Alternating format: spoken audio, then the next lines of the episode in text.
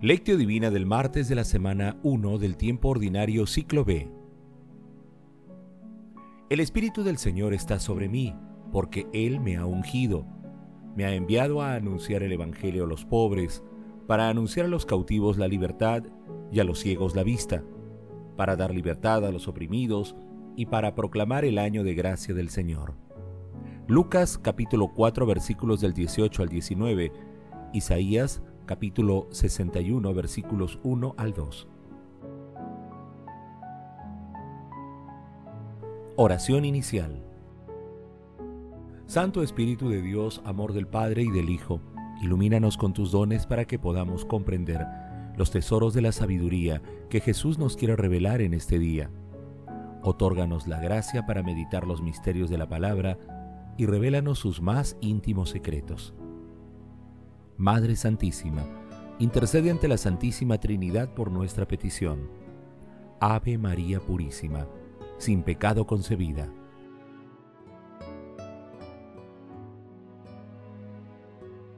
Lectura.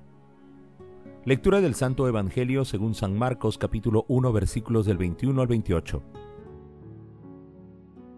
En aquel tiempo Jesús y sus discípulos entraron a Cafarnaún y al llegar el sábado entró en la sinagoga y se puso a enseñar.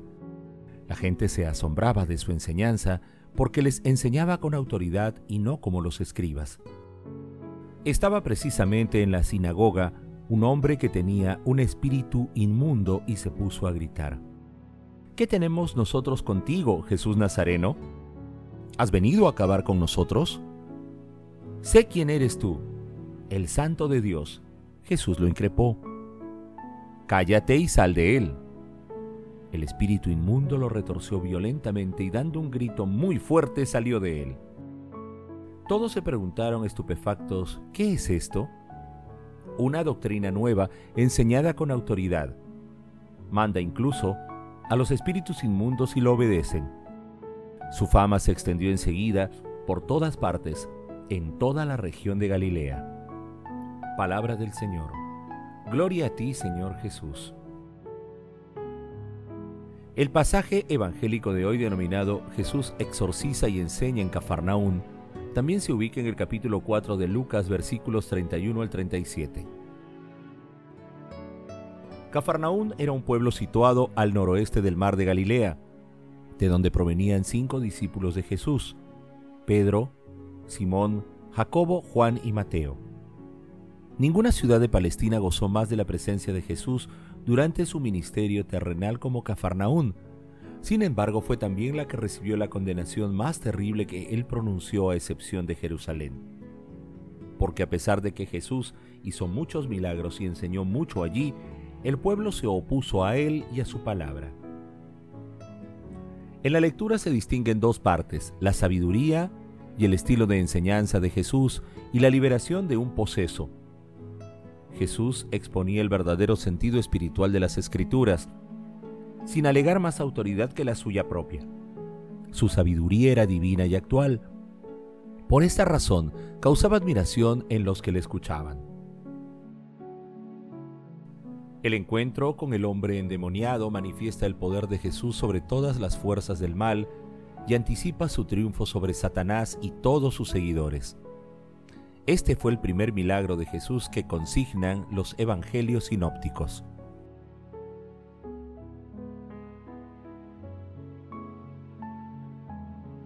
Meditación Queridos hermanos, ¿cuál es el mensaje que Jesús nos transmite el día de hoy a través de su palabra? Nuestro Señor Jesucristo devuelve a las personas la libertad y la dignidad de hijos de Dios y lo hace con el poder de su palabra. Nuestro Redentor tiene el poder para expulsar de cualquier persona a los espíritus del mal que lo alejan de los caminos de Dios. En la actualidad, algunos poderes del mal poseen gran influencia sobre la humanidad. El aborto, la búsqueda de la destrucción de la familia, la ideología de género, el consumismo, la búsqueda de honores humanos, la corrupción en la gestión pública y privada, el rechazo abierto a Dios, entre otros. Frente a esta realidad, nuestro Señor Jesucristo es el único que vence al mal y es a quien debemos recurrir. no solo para nuestra propia liberación, sino también para ayudar a nuestros hermanos que están alejados de Dios a acercarse al amor misericordioso de la Santísima Trinidad. El exorcismo que realizó es también una invitación para que la Iglesia siga luchando contra toda oposición que provenga de las tinieblas y que busque esclavizar a la humanidad. Ningún espíritu inmundo se puede resistir a la liberación de la esclavitud del pecado que realiza nuestro Señor Jesucristo. En la lectura se cumple lo que el profeta Isaías señaló. El Espíritu del Señor está sobre mí, porque Él me ha ungido me ha enviado a anunciar el Evangelio a los pobres, para anunciar a los cautivos la libertad y a los ciegos la vista, para dar libertad a los oprimidos y para proclamar el año de gracia del Señor. Hermanos, meditando la lectura de hoy respondamos, ¿dejamos confiadamente que nuestro Señor Jesucristo nos libere de nuestras ataduras?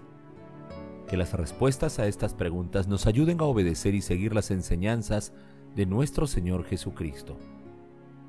Jesús nos ama.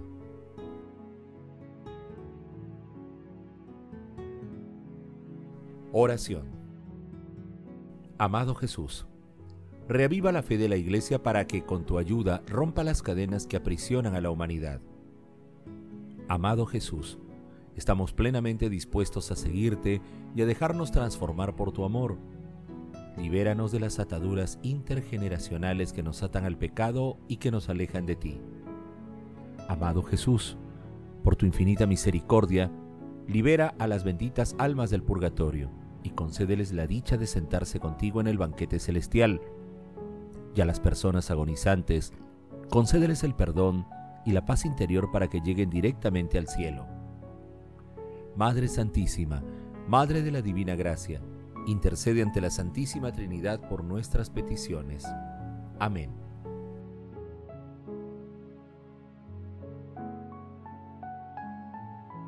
contemplación y acción. Hermanos, contemplemos a nuestro Señor Jesucristo con un texto de Adelaide Anzani Colombo. Algunos signos parecen pertenecer a la fisonomía humana de las personas que nos encontramos. Revelan su carácter, reproducen su retrato interior. Ahora bien, los signos que acompañan los primeros pasos de la vida pública de Jesús, palabras y acciones, son tan distintos que no se sabe qué decir. El estupor y el temor admirado de la gente constituyen, no obstante, el espejo revelador de una intuición profunda y verdadera. La autoridad y el poder que se manifiestan en las palabras y en las obras de Jesús son únicos y nunca se habían visto antes. Incluso resultaban inimaginables.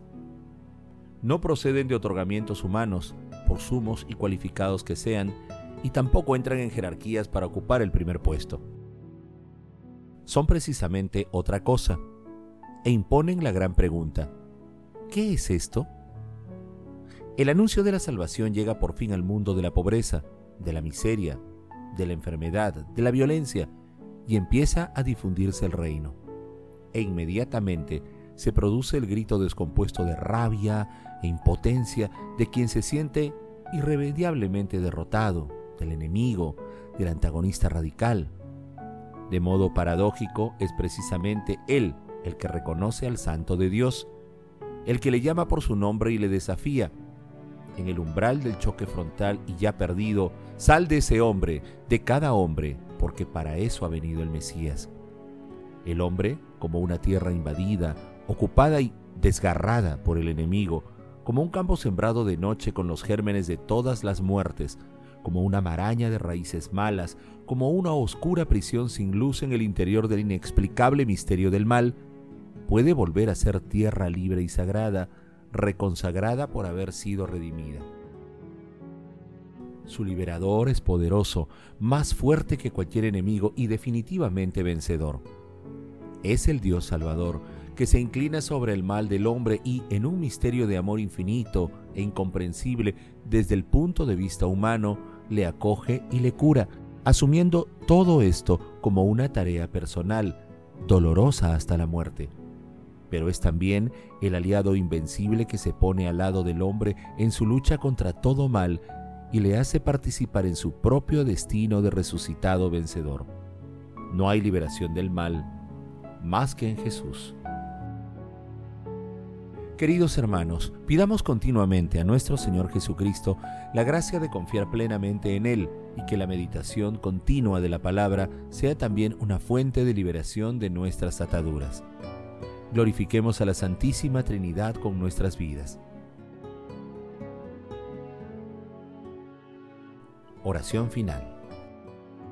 Gracias Señor Jesús por tu palabra de vida eterna que el Espíritu Santo nos ilumine para que tu palabra penetre a lo más profundo de nuestras almas y se convierta en acción. Dios glorioso, escucha nuestra oración. Bendito seas por los siglos de los siglos. Madre Santísima, intercede ante la Santísima Trinidad por nuestra petición. Amén.